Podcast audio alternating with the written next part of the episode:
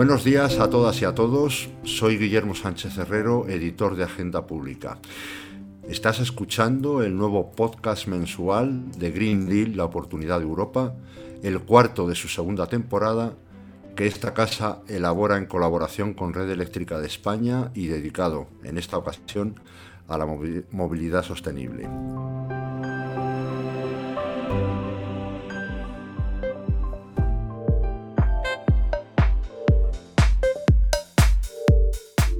El 26 de diciembre de 2019 se publicó en el Diario Oficial francés la Ley de Orientación de la Movilidad.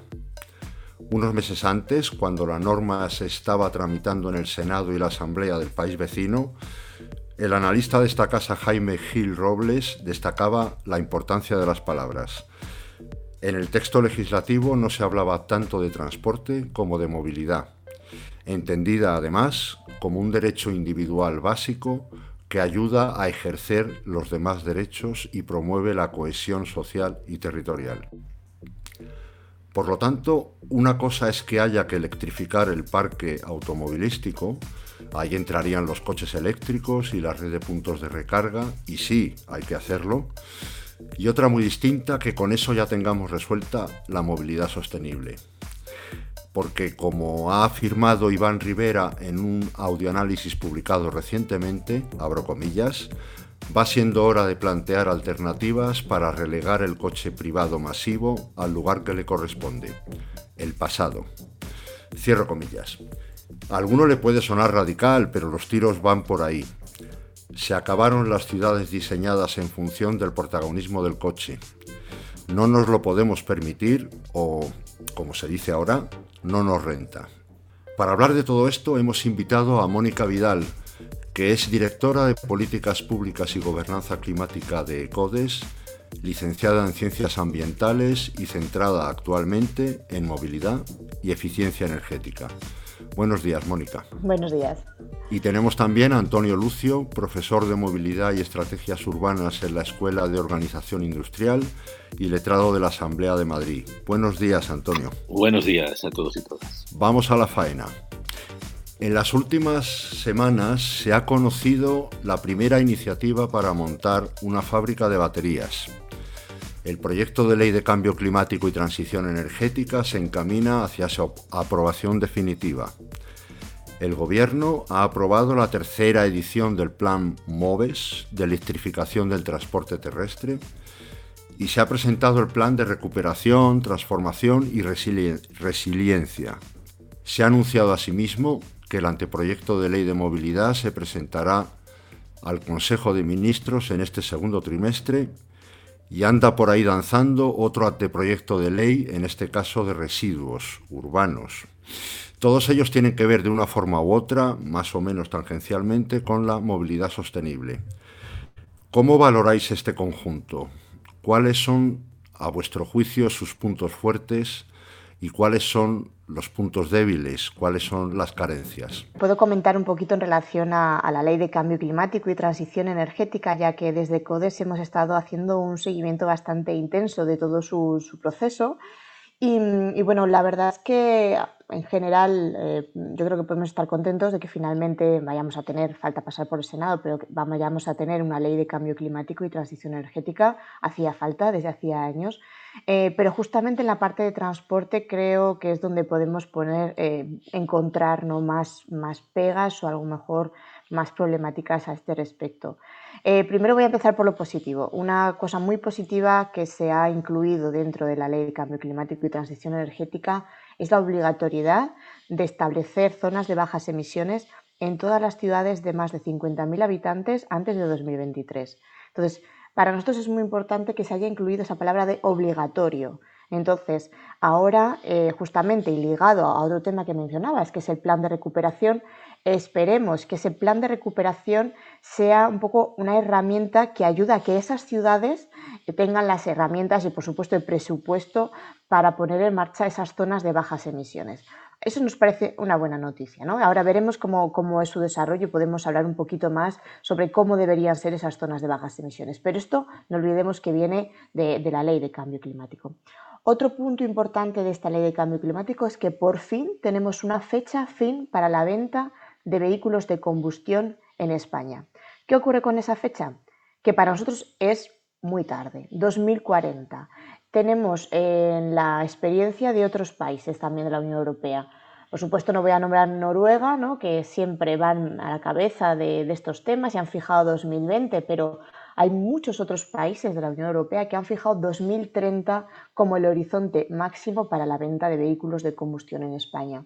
Es que no podemos olvidar que un vehículo medio en España va a vivir eh, entre 13 y 15 años, o sea, medio. Sabemos que hay muchos que van a estar mucho más tiempo. Entonces, si queremos realmente descarbonizar la economía, 2040 es muy tarde solo serían 10 años hasta 2050. Entonces, nosotros hemos estado insistiendo mucho en que 2030 fuera la fecha, finalmente son 2040, pero también creemos en que, bueno, esta ley también ha indicado la necesidad de ir mm, actualizándola y mejorándose a nivel de ambición y esperemos que mm, en la próxima actualización, esperemos en 2023, esa ambición se amplíe, por ejemplo, para la, poner esa fecha fin de vehículos de combustión y adelantarla a 2030. Bueno, coincido, coincido con, lo que señala eh, Mónica. ¿no? Es muy positiva la, introducción de la figura de zonas de bajas emisiones y con carácter eh, obligatorio dentro de los PEMUS como medida integrada dentro de los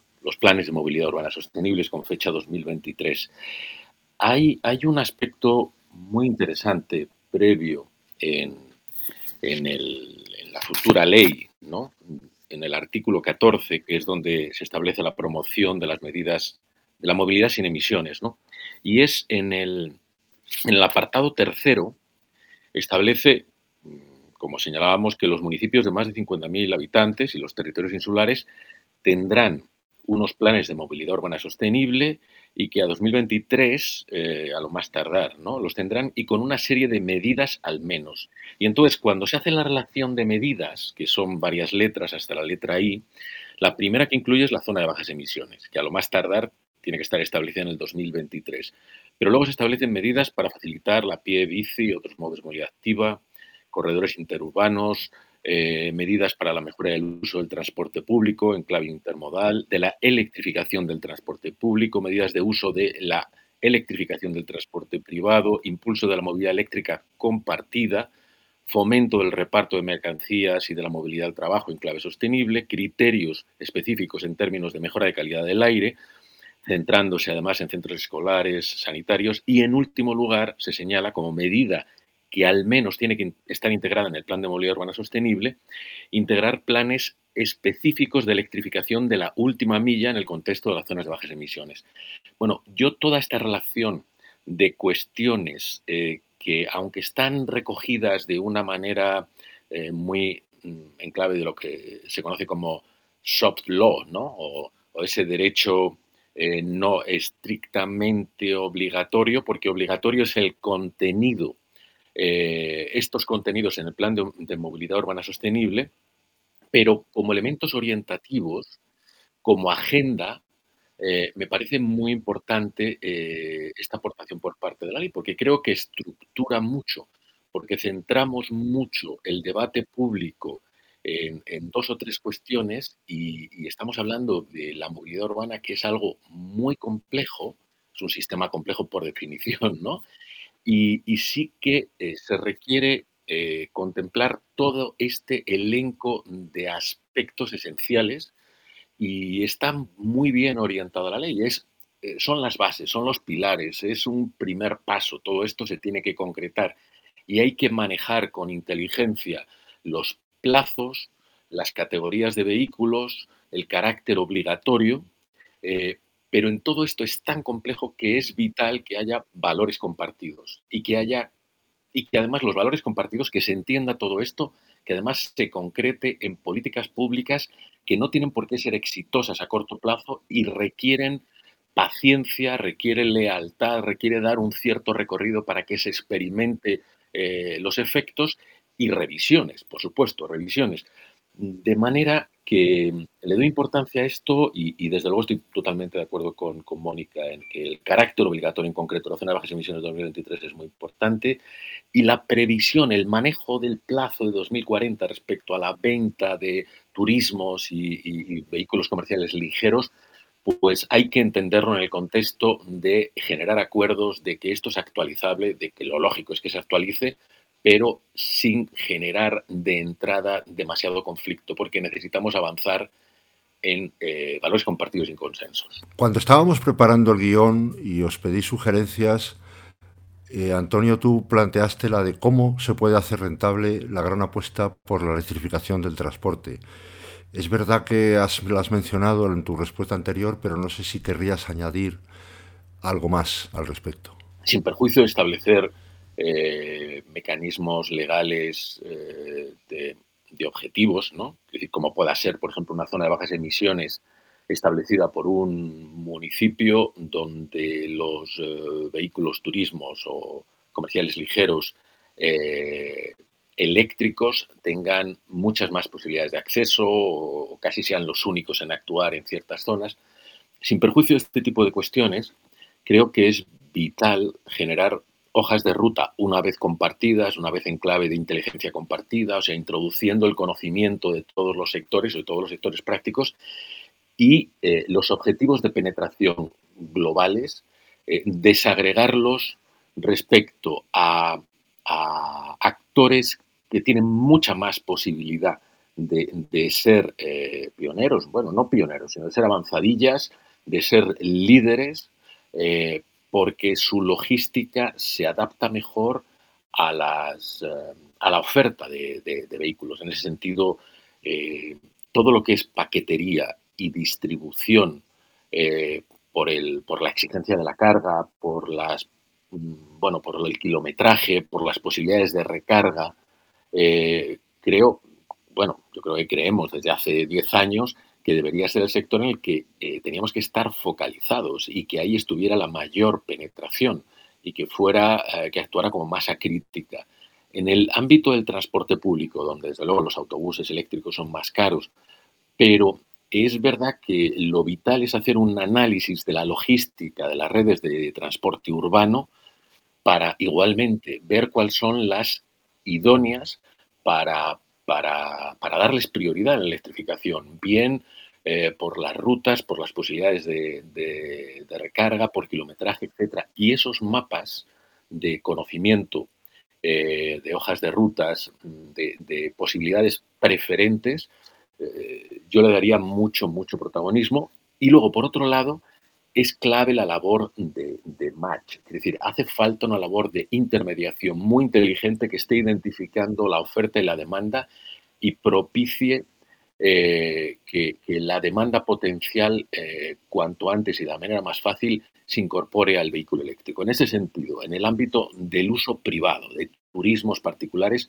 la empresa Endesa desde hace unos 3-4 años está generando una experiencia en un pequeño mm, ámbito, en un pequeño mundo que es el de sus empleados, pero que es muy significativo yo creo que su experiencia es la que habría que eh, proyectar al conjunto de las marcas comerciales y de los potenciales y de la demanda de, ciudadanos y de turismos.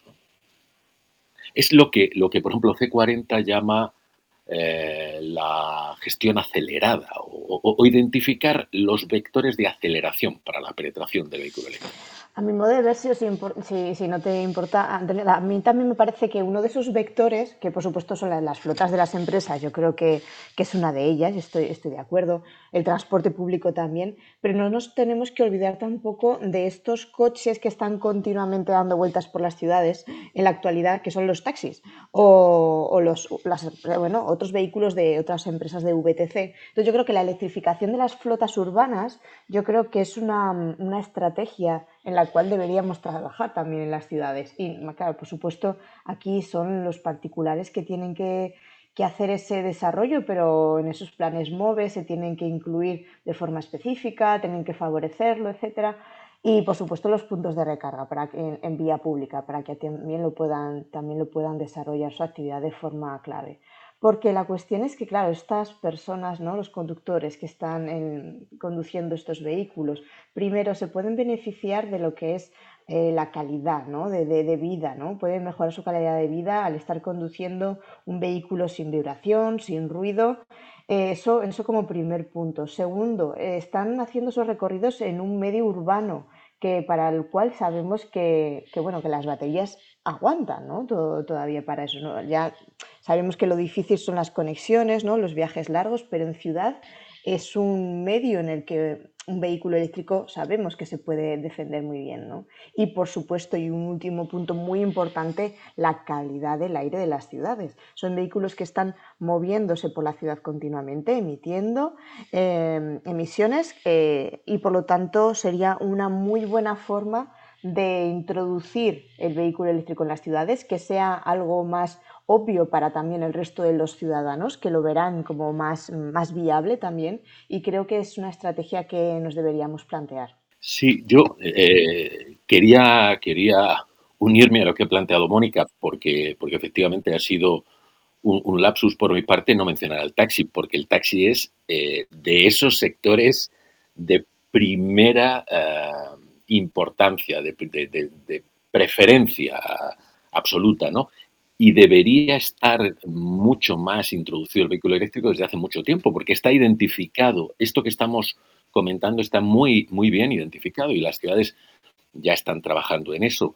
Eh, eh, no basta eh, con, establecer, es decir, no basta con que haya una oferta comercial y haya unos potenciales demandantes y, y no basta con que la Administración establezca medidas de fomento vía subvención hace falta una labor de promoción, de facilitación, de acompañamiento a este cambio y, aquí hay nichos eh, profesionales que no están cubiertos y que, son necesarios. Es esa labor de agente de desarrollo de las nuevas tecnologías aplicadas a la movilidad. El que compra un vehículo eléctrico puede tener el apoyo comercial, que en muchos casos las, marcas no, no lo, tienen, no se han actualizado todavía, pero tiene que haber alguien que ayude, que acompañe, que, tenga un backup eh, al que se le pueda eh, preguntar para cualquier duda, que recopile información, que haya feedback para mejorar el servicio. Hace falta empleo verde en facilitación de, estos eh, actores para la aceleración. Totalmente de acuerdo. Nosotros hemos identificado esa, dificultad también que, que, este sector en concreto tiene para, para, mejor acceder a ciertas ayudas o simplemente para estar totalmente informado de toda la, toda la información ¿no? que hay disponible. Entonces yo creo que estoy totalmente de acuerdo con lo que mencionas y de hecho desde, desde ECODES hemos estado en contacto con diferentes cooperativas de taxi en diferentes ciudades y es una de las grandes problemáticas que hemos visto. El cómo, bueno, es que claro, también es una persona que está en un taxi todo el día y que a lo mejor no tiene pues no el acceso a la información vía web, etcétera, pues ni tiene tiempo ¿no? para, para, hacerlo. Entonces yo creo que la figura que comentas yo creo que sería muy relevante, sin duda. Quería nada más señalar que como hace años en los programas de desarrollo rural pues vinieron a financiar a través de distintas iniciativas en el entorno rural lo que se llamaban los agentes de desarrollo local, que, que son eh, o eran, porque, porque ya no quedan tantos, perfiles muy emprendedores, muy dinamizadores, que entienden muy bien el ecosistema en el que se manejan, en ese caso eran los ecosistemas eh, rurales, pero aquí en el, mundo del ecosistema urbano, que esto también se puede aplicar al mundo rural, ojo, pero en el, mundo del ecosistema urbano eh, hacen falta esos perfiles emprendedores, facilitadores, por, lo que explicaba muy bien Mónica, que en su momento se pensó, el, ganadero o el agricultor está muy liado y hay que facilitarle, comprenderle, darle garantías a alguien que está ahí, que le esté acompañando. Y esto es importante, muy importante, para un mercado que ya existe, que ya es maduro en términos de oferta, pero no basta con la oferta, sino hay que dinamizarlo, pero esto también es aplicable a la rehabilitación energética de edificios y esto es aplicable a otras muchas cuestiones de la transición energética, por no hablar de la ecológica en general. O sea, aquí necesitamos un nicho de, como de, factores, ¿no? Eh, de, de llevar al terreno y a, los eh, profesionales y a las pequeñas empresas, porque las grandes tienen capacidad para entender, para, para eh, tienen elementos de facilitación, pero estamos hablando, por ejemplo, de taxistas o de pequeñas empresas de que necesitan ese elemento facilitador.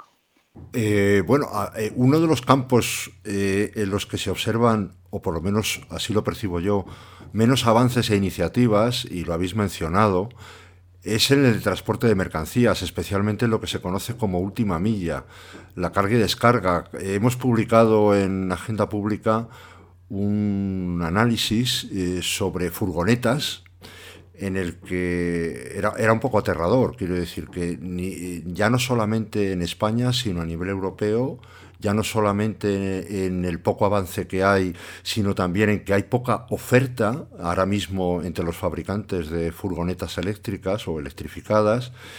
Y, yo creo que es uno de los, el transporte de mercancías es uno de los grandes olvidados, eh, eh, sea de flotas o a lo mejor eh, esa furgoneta individual de una persona que todos los días carga y descarga en los distintos puntos de distribución, ¿no? No sé si estáis de acuerdo. Totalmente la, todo lo que, lo que se suele llamar carga y descarga o la distribución urbana de, mercancías eh, no tiene tanta presencia en los medios generalistas y, sin embargo es de una importancia vital por muchas razones. Primero porque, porque tiene una actividad muy intensiva, supone, su descarga supone doble filas, eso supone reducción de tráfico, afecta al autobús, afecta a la seguridad, afecta a, a la, circulación del aparcamiento de los vehículos privados. Es decir, es muy sistémico y es, y es imprescindible que las administraciones y que el sector implicado en la movilidad eh, se involucre mucho más y esté constantemente en este tema,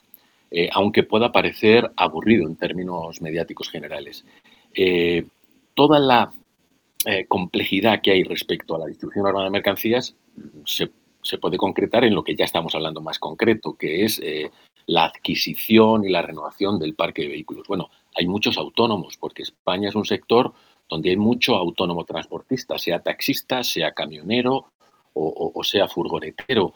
Eh, y ese aspecto social o socioeconómico es muy importante para la renovación de los vehículos. Igual es necesario un elemento de facilitación, no solo en cuanto a los mecanismos de financiación, es que a lo mejor tiene que hacerse cargo de la furgoneta no el autónomo, sino la empresa cargadora que tiene más capacidad para encontrar eh, mecanismos de financiación. Eh, este tipo de aspectos requieren mucha más atención. Eh, ya no digo nada todo lo que supone la proliferación intensiva de furgonetas por la compra electrónica, que eso requiere entrar en otro plano y requiere tomarse la molestia, y nos tenemos que tomar la molestia de dedicarle mucha más atención a, este sector en todos los aspectos y también el cómo facilitar la renovación de esas furgonetas, porque en muchos casos no es fácil por las circunstancias de los propietarios de las furgonetas, que son profesionales de transporte autónomo. Totalmente de acuerdo con Antonio. Yo creo que en España tenemos ese hándicap a la hora de, conseguir esa electrificación o descarbonización de, de, la última milla, y no solamente de la última milla, sino del transporte de mercancías en general, que es que la, mayoría pues, son autónomos. Por lo tanto, es mucho más difícil. El trabajo hay que hacerlo mucho más de poco en poco que si fuera más grandes empresas o medianas empresas que bueno, podrían hacerse cargo más fácilmente quizá de inversiones, de, bueno, préstamos, etcétera, para, para, hacer esos cambios. ¿no? Y haces un cambio en una empresa de golpe y el impacto se, se nota más, eh, más rápidamente. Entonces, para, para mí es, es importante mm, bueno, el hecho de la oferta, yo creo que en la oferta vamos, vamos a ver un cambio, igual que lo hemos visto en, los vehículos, en los turismos, lo vamos a ver muy pronto, va a haber mucha más oferta, pero yo creo que también en las ciudades tenemos, se tienen que favorecer hubs de, recarga para, que así se puedan realmente hacer estas, eh, estas recargas de estas furgonetas eléctricas. Yo creo que la electrificación de la última milla ya es viable. Entonces, lo que hay que hace falta una voluntad también política para facilitar que esos, esos puntos de recarga en vía pública para, para, que se pueda hacer.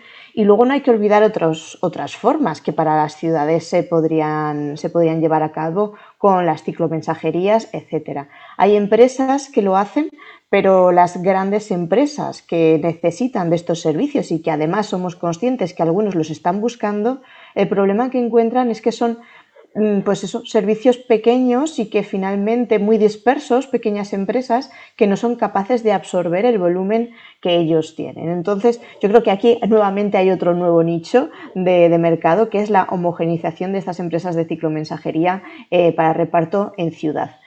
Eso en cuanto a, la última milla, pero tampoco quería dejar el momento pasar para hablar del transporte de mercancías en general.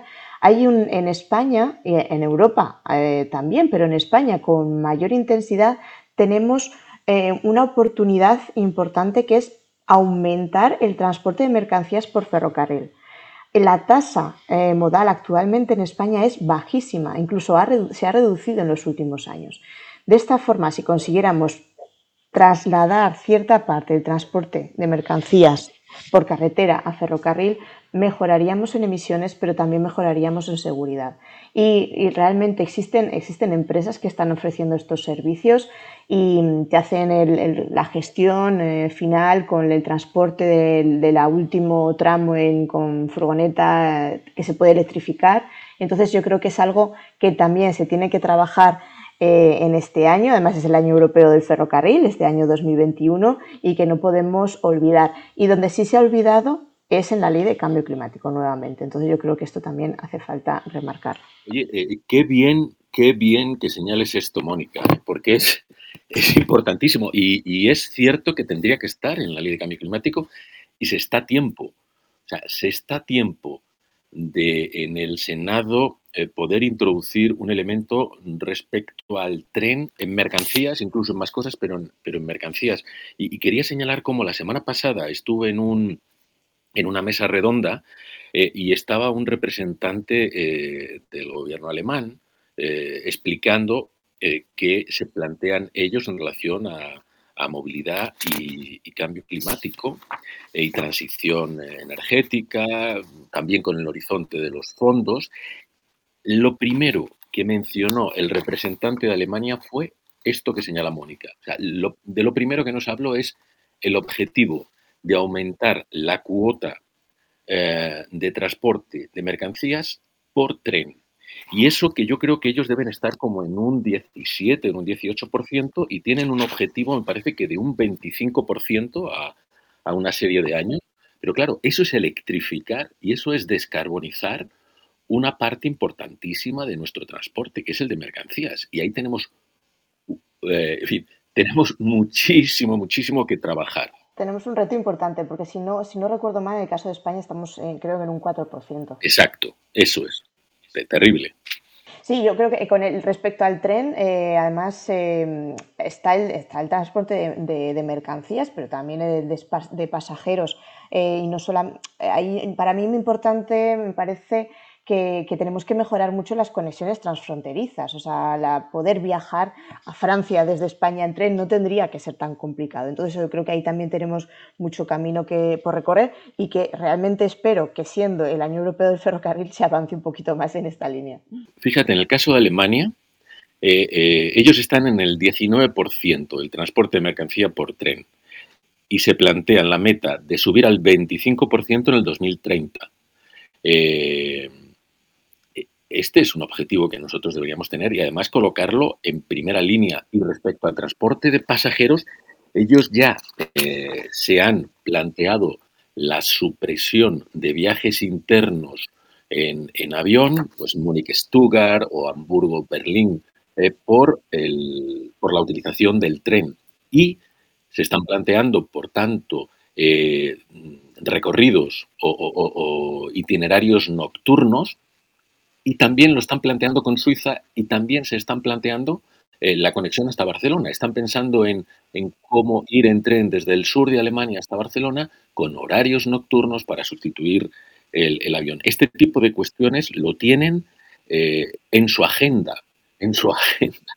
Y nosotros, antes, yo antes aplaudía el que ese artículo 14, apartado 3 de la ley, lo que hace es recoger la agenda y eso tiene valor, pero es verdad que faltan cosas en esa agenda y, esta del ferrocarril falta. Falta, falta, nosotros lo hemos hecho ver, pero bueno, bueno, y la poca mención que se ha hecho, que aparece en algún sitio, ha sido, yo creo, gracias a las organizaciones que hemos estado persiguiéndolo y diciéndolo, pero sí, justamente el plan de Alemania que tiene con, con la interconexión de los países eh, también es muy germanocentrista, obviamente, ¿no? Lo han presentado ellos, pero, pero sí, se puede desarrollar mucho más, porque de hecho una vez que llegas a Barcelona, pues eh, ya en España hay mucha red desarrollada y se podría llegar a, muchas más partes, pero... Mm, pero los trenes nocturnos que has mencionado es un tema súper interesante, ¿no? La cuestión es que, bueno, para mí yo creo que si realmente creemos que el tren es una herramienta ¿no? que puede servir para la descarbonización del, transporte,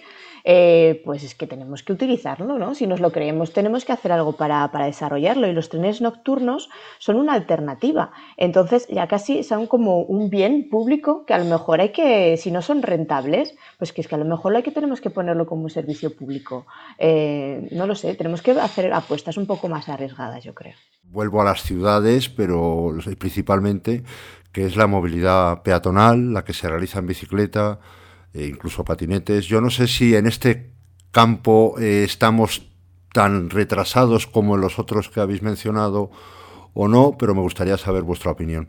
Bueno, yo lo, que, lo que creo es que eh, incluir la movilidad pie, bicicleta y hablar de patinete eh, no, no es adecuado, porque la movilidad peatonal es de una importancia enorme, es la que todos hacemos en alguna etapa de nuestros desplazamientos, pero eh, es esencial eh, mejorar las condiciones para hacerla, es decir, en, ensanchamientos de acera, prioridad semafórica, itinerarios bien identificados, peatonales de orígenes, destinos eh, prioritarios.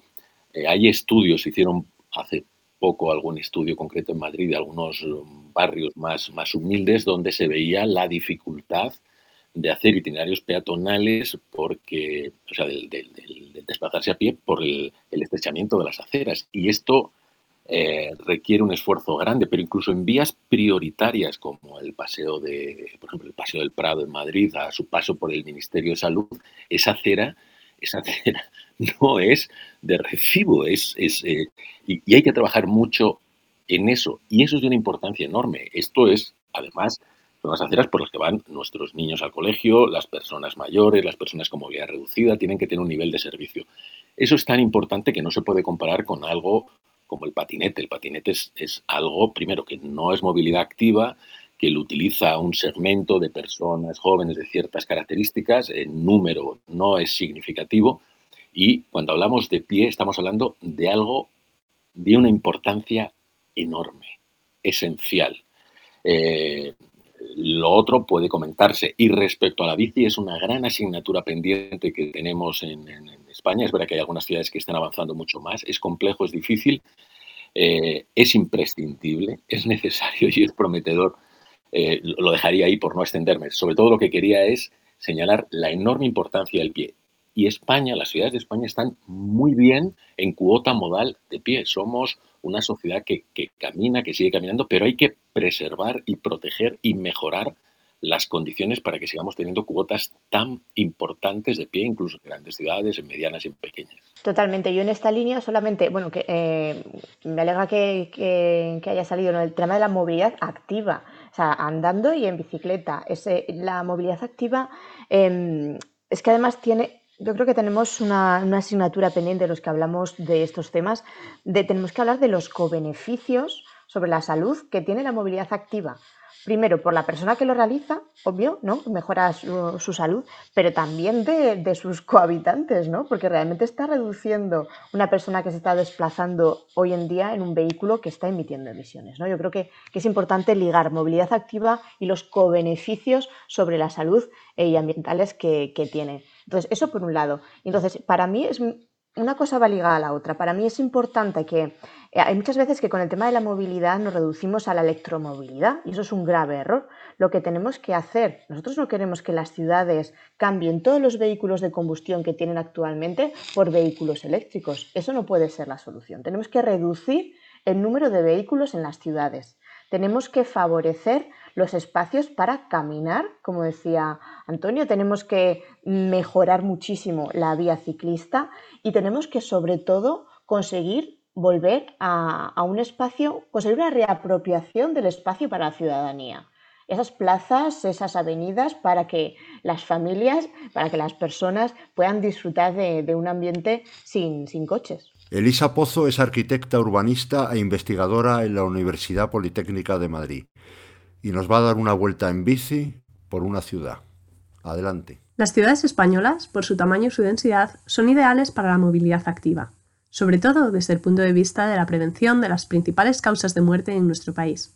Enfermedades cardiovasculares, respiratorias, Alzheimer, guardan una importante relación con el estilo de vida que llevamos y esto, a su vez, tiene que ver en gran parte con la ciudad y barrio donde vivimos.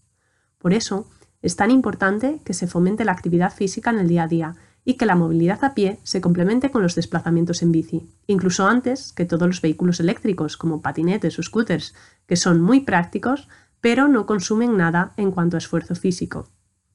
El ejemplo de Londres es de gran interés, en primer lugar porque el Departamento de Salud Pública y el de Planeamiento Urbano llevan muchos años trabajando conjuntamente, mejorando la salud de su población mediante el diseño y la planificación de la ciudad. En segundo lugar, porque acompañando el desarrollo de una infraestructura continua del carril bici, han planteado una estrategia de promoción de la bicicleta en múltiples escalas, sobre todo en colegios y centros educativos, a través del proyecto Bikeability a nivel nacional, pero también desde el Departamento de Transportes de la ciudad, que engloba de forma conjunta toda la movilidad, incluyendo también la bicicleta como un medio de transporte más. Y todo ello, además, a pesar del clima que tienen. En España tenemos también varias guías e iniciativas que se pueden consultar en la Dirección General de Tráfico, como los proyectos Camino Escolar Seguro o el proyecto STARS, pero siguen siendo experiencias piloto con recursos limitados. Por último, un proyecto reciente que ha sido objeto de varios premios es el Cycle Hub, una empresa que gestiona la instalación de aparcamientos de bicicletas seguros en la ciudad, a modo de hangares, de forma que tú, como ciudadano, puedes solicitar uno de estos aparcamientos en lo que sería la Junta de Distrito, y si no existen plazas en tu barrio, se estudia la instalación de uno de estos hangares sustituyendo la mayoría de las veces una plaza de aparcamiento. El alquiler de esta plaza es un servicio anual y cada usuario tiene una llave exclusiva. Si paseamos en nuestras ciudades, veremos que muchas terrazas funcionan a modo de almacén, con muchas bicis asomadas al balcón, sobre todo en barrios con viviendas antiguas que no tienen trasteros ni garajes. Proyectos de este tipo pueden resultar de gran interés, porque al mismo tiempo que permiten tener la bicicleta a pie de calle, se van quitando plazas de aparcamiento en función de la demanda y, además, se libera el espacio en las viviendas. Por eso, la promoción de la bicicleta en España es tan interesante, por la promoción y prevención de la salud pública y por la descarbonización y calidad de vida en nuestras ciudades. Para explicarnos la ciudad del cuarto de hora, proyecto de la alcaldesa de París, Anne Hidalgo, tenemos a José Carpio Pinedo, que es arquitecto y doctor en urbanismo por la Universidad Politécnica de Madrid, actualmente investigador en la Universidad Complutense y profesor del máster en Smart Cities de la Universidad de Salamanca. Adelante, José. Quizás hayan oído hablar de la ciudad del cuarto de hora, la nueva y necesaria moda en urbanismo. Es una idea fuerza popularizada desde la alcaldía de Anne Hidalgo en París y el equipo del profesor Moreno en la Sorbona. El mensaje es simple, tener todo lo necesario en un radio de 15 minutos a pie o en bicicleta desde cada vivienda y no depender así del automóvil. En realidad la idea no es tan nueva, pero sí que ha conseguido conectar directamente con la experiencia y psicología de los ciudadanos, nos abre los ojos sobre el tiempo que perdemos y que podríamos ahorrar cada día moviéndonos de manera diferente. La ciudad de los 15 minutos resume varios principios como los de proximidad y vitalidad en ciudades sostenibles y saludables. Además, llega en un momento de emergencia climática, donde el tráfico es el principal responsable de la mala calidad del aire y la emisión de gases de efecto invernadero en las ciudades. Por otro lado, en plena emergencia sanitaria por la pandemia, donde con restricciones como la de no alejarnos de nuestra vivienda más de un kilómetro, hemos podido comprobar la gran diferencia entre vivir en un entorno con todo en proximidad o no y depender de mayores tiempos y distancias e incluso del automóvil. Los cambios más inmediatos y visibles en la ciudad de los 15 minutos son los del diseño de la calle. Necesitamos quitarle espacio al automóvil para mejorar las condiciones para caminar e ir en bici, pero también para humanizar el espacio público, para poder sentarnos a disfrutar de la ciudad, que los niños jueguen, sentarnos a charlar con los vecinos o incrementar la vegetación. Para ello, la alcaldesa Hidalgo ha anunciado que va a eliminar la mitad de todas las plazas de aparcamiento en las calles de París y con esta promesa ha ganado las elecciones municipales por segunda vez, lo que demuestra la buena acogida de la ciudad del cuarto de hora entre la ciudadanía. Pero los cambios no son solo superficiales en la calle. La ciudad de proximidad tiene implicaciones urbanísticas de gran calado que reivindican la ciudad tradicional frente a la ciudad del automóvil desarrollada durante el último siglo. Podríamos resumirlo en las tres Ds, densidad, diversidad y diseño. Reivindicamos que no solo un diseño adecuado y atractivo es suficiente. Una alta accesibilidad de todo tipo de servicios próximos requiere de densidades medias y altas, por ejemplo, evitando grandes extensiones de viviendas unifamiliares. La diversidad o mezcla de usos es también crítica. Necesitamos integrar espacios para el trabajo y el ocio en los barrios, como oficinas, comercios, espacios culturales o deportivos. Por lo tanto, impedir entornos urbanos especializados, con un solo uso, como son las urbanizaciones únicamente residenciales, las concentraciones de grandes superficies comerciales o los campus empresariales, que nos obligan a mayores desplazamientos y además motorizados. Así, la ciudad del cuarto de hora nos debe llevar a redensificar y diversificar nuestras ciudades a la vez que rediseñamos el espacio público para que vuelva a ser el principal escenario de encuentro y convivencia de toda la ciudadanía. Eh, una de las consecuencias de la pandemia de, la COVID-19 ha sido el menor uso del transporte público, bueno, en general de todos los transportes, pero también el transporte público, y sobre todo la pérdida de confianza de muchos de sus usuarios por temor al contagio. En un horizonte en el que se irá reduciendo previsiblemente la presencia del coche privado, ¿Qué hay que hacer para que el transporte público no solo recobre los niveles prepandemia en cuanto a su uso, sino que aumente su protagonismo? ¿Y, cómo financiar eso, si es que hay alguna manera de financiarlo? Bueno, el transporte público eh, se está financiando ahora mismo eh, como objetivo, y en general es lo que sucede, un 50% con, con el billete, con lo que pagan los usuarios, y un 50% de subvención. Esto cambia de ciudad a ciudad. Ya hay un informe eh, reciente del Observatorio de Movilidad Metropolitana donde se ven ciudades donde, donde digamos, ese equilibrio tarifario del 50-50 pues, pues es más positivo o es más negativo. La cuestión es que eh, es tan importante garantizar la, eh, el sostenimiento económico y la financiación del transporte público que tiene que ir a una ley y, la propia ley de cambio climático, este proyecto de ley de cambio climático, incluye que la ley de movilidad sostenible lo será también de financiación del transporte público. Y hay comunidades autónomas que ya han anunciado también leyes de movilidad sostenible y financiación del transporte público. hay un dato importante en eso, que es reconocer la importancia de lo que supone la financiación del transporte público.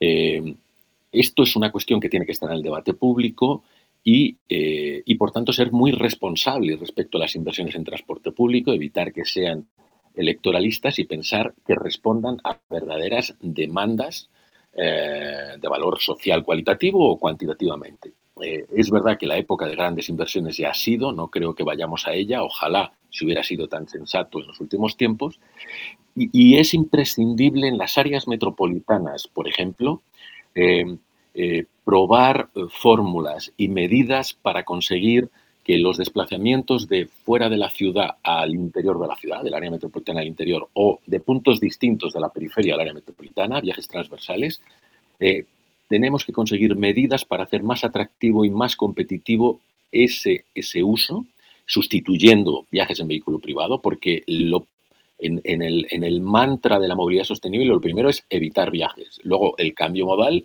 y luego que los vehículos sean eléctricos. Pero lo primero es evitar los viajes innecesarios.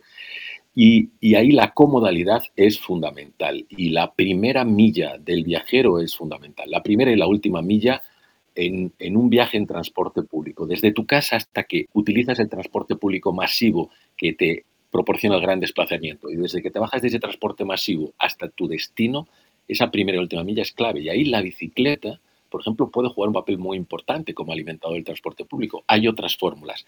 Es necesario mucha imaginación y flexibilidad ahí. Totalmente, coincido.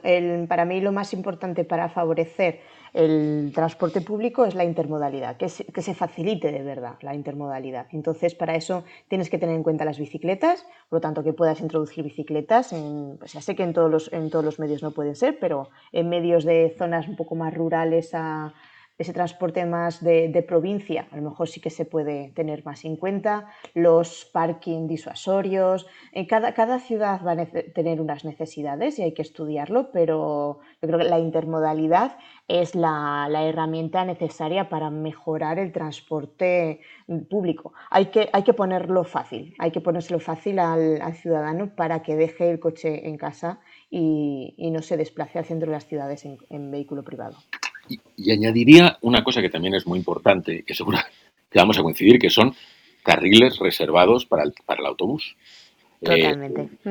es en clave interurbana y estratégicamente situados en los accesos a los polígonos, en las vías de más capacidad, que no todas son de sentido radial, algunas son de sentido transversal, son necesarios carriles bus BAO con vehículo de alta ocupación. Y ya por rizar el rizo ya podemos incluir también el teletrabajo. Para nosotros nos parece que el teletrabajo es una medida de movilidad en el fondo. Lo que estás favoreciendo es que haya gente que, lo, primero que has dicho Antonio, se reduzcan desplazamientos. Eh, si realmente hay gente, porque sabemos que todos los puestos no se pueden teletrabajar, pero muchos de ellos sí. Entonces, si realmente estás eliminando desplazamientos de ida y vuelta al trabajo, nosotros consideramos que eso es una medida a favor de una movilidad sostenible y que hay que potenciarla y que hay que tenerla en cuenta como, como tal. Y, ligado con eso estaría la necesidad de trabajar, pero de verdad, en esa movilidad al trabajo, eh, favoreciendo flotas em, colectivas, ya sean privadas o públicas, realmente a los puestos de trabajo en polígonos industriales o empresariales que están a las afueras y que realmente suponen también, primero, muchos atascos y muchas emisiones para las ciudades. Aparte de todo lo que habéis comentado, yo creo que hay dos factores que no sé cómo estamos en ambos, que me parecen fundamentales. Eh, no todo puede reducirse a políticas públicas o no todo puede depender exclusivamente de las políticas públicas. Si serían la innovación, por un lado, cómo estamos en innovación, qué, se puede, qué proyectos hay que, impliquen una innovación en este terreno de la, de la movilidad sostenible y luego está la colaboración público-privada. ¿no? Eh, no sé si tenéis algo que, comentar al respecto. Eh, en, todo esto que estamos hablando se abren oportunidades de servicios eh, de movilidad y las, empresas privadas lo, saben, les consta y, ya las están acometiendo. Ahora bien, como estamos hablando de un ecosistema que tiene cierta complejidad, la introducción de estos nuevos actores eh, requiere que se desenvuelva de manera inteligente y a, todos nos debería gustar que tuvieran éxito. Pero, eh, señalo en primer lugar, los fabricantes llevan desde el año 2009 los más precursores como Renault presentándose en los salones de automóviles diciendo, nosotros ya no somos fabricantes, somos proveedores de servicios de movilidad. Los que han ido por detrás como Ford o Volkswagen, pues eso lo han hecho en el salón del año 2015 y 2016 de Ginebra, de París, de. Pero ellos lo dicen porque prevén esa tendencia, ¿no? Es una tendencia que todos contamos con ella, una mega tendencia de pasar de la propiedad del vehículo al uso y, vamos a ver si se va verificando. Si bien es cierto que las primeras empresas que están funcionando de car sharing están perdiendo dinero eh, y por otro lado mm, hay que ver si realmente están suponiendo una mejora para la movilidad pública. Lo que no podemos hacer es banalizar eh, un nuevo servicio, dar por hecho que es bueno y que va a funcionar. No, no podemos permitirnos vez más eh, esa banalización, tenemos que implicarnos en ese servicio y eso requiere eh, que esté mucho más involucrada la administración pública, haya gestores con capacidad de relacionarse. ¿Para qué? Para si hay empresas privadas de car sharing, conseguir que esas empresas de car sharing sirvan a los objetivos de las políticas públicas de movilidad. No da lo mismo que esos coches se utilicen para desplazamientos que antes se hacían en transporte público y ahora se hagan en car sharing. Eso no nos interesa. Nos interesa para que haya menos motorización en los entornos urbanos y se sustituyan viajes privados en vehículo propio por un número menor de viajes en vehículo de esta manera. Para que esto funcione hace falta un diálogo constante, o sea que la administración y los actores privados tienen que estar permanentemente dialogando con, eh, con actores de perfil investigador eh, para propiciar esto. Y aquí no hay relaciones comerciales, ni relaciones de concesión, ni de autorización. O sea que sería una actividad puramente privada con una política pública que tiene unos objetivos y que el privado le, le ayuda. Sin perjuicio de eso, es cierto que hay posibilidades para concesión y para negocios. Y uno que tiene que ver con carga y descarga son, por ejemplo, las plataformas de fractura de carga vinculadas a zonas de bajas emisiones. O sea, que las cargas lleguen a ciertas plataformas logísticas subterráneas, que puede ser la reconversión de ciertos parkings en zonas de bajas emisiones que no van a tener tanta demanda de vehículo privado, ahí puede ir la mercancía y luego la mercancía se distribuye ya en última milla. Eso requiere involucración de la administración, echar números, concesiones, arriesgarse. Lo pongo como ejemplo, hay muchos más. Bueno, pues toca concluir. Seguro que se nos han quedado cosas por comentar, analizar o profundizar pero el tiempo es limitado. Solo me queda agradeceros, Mónica, Antonio, Elisa, José, vuestra contribución experta a una cuestión tan importante como la movilidad sostenible. Recuerden, es un derecho individual básico que ayuda a ejercer los demás derechos. Gracias. Muchas gracias. Muchas gracias. Soy Guillermo Sánchez Herrero, editor de Agenda Pública. Y esto ha sido el cuarto episodio de la segunda temporada del podcast Green Deal, la oportunidad de Europa. Hasta la próxima.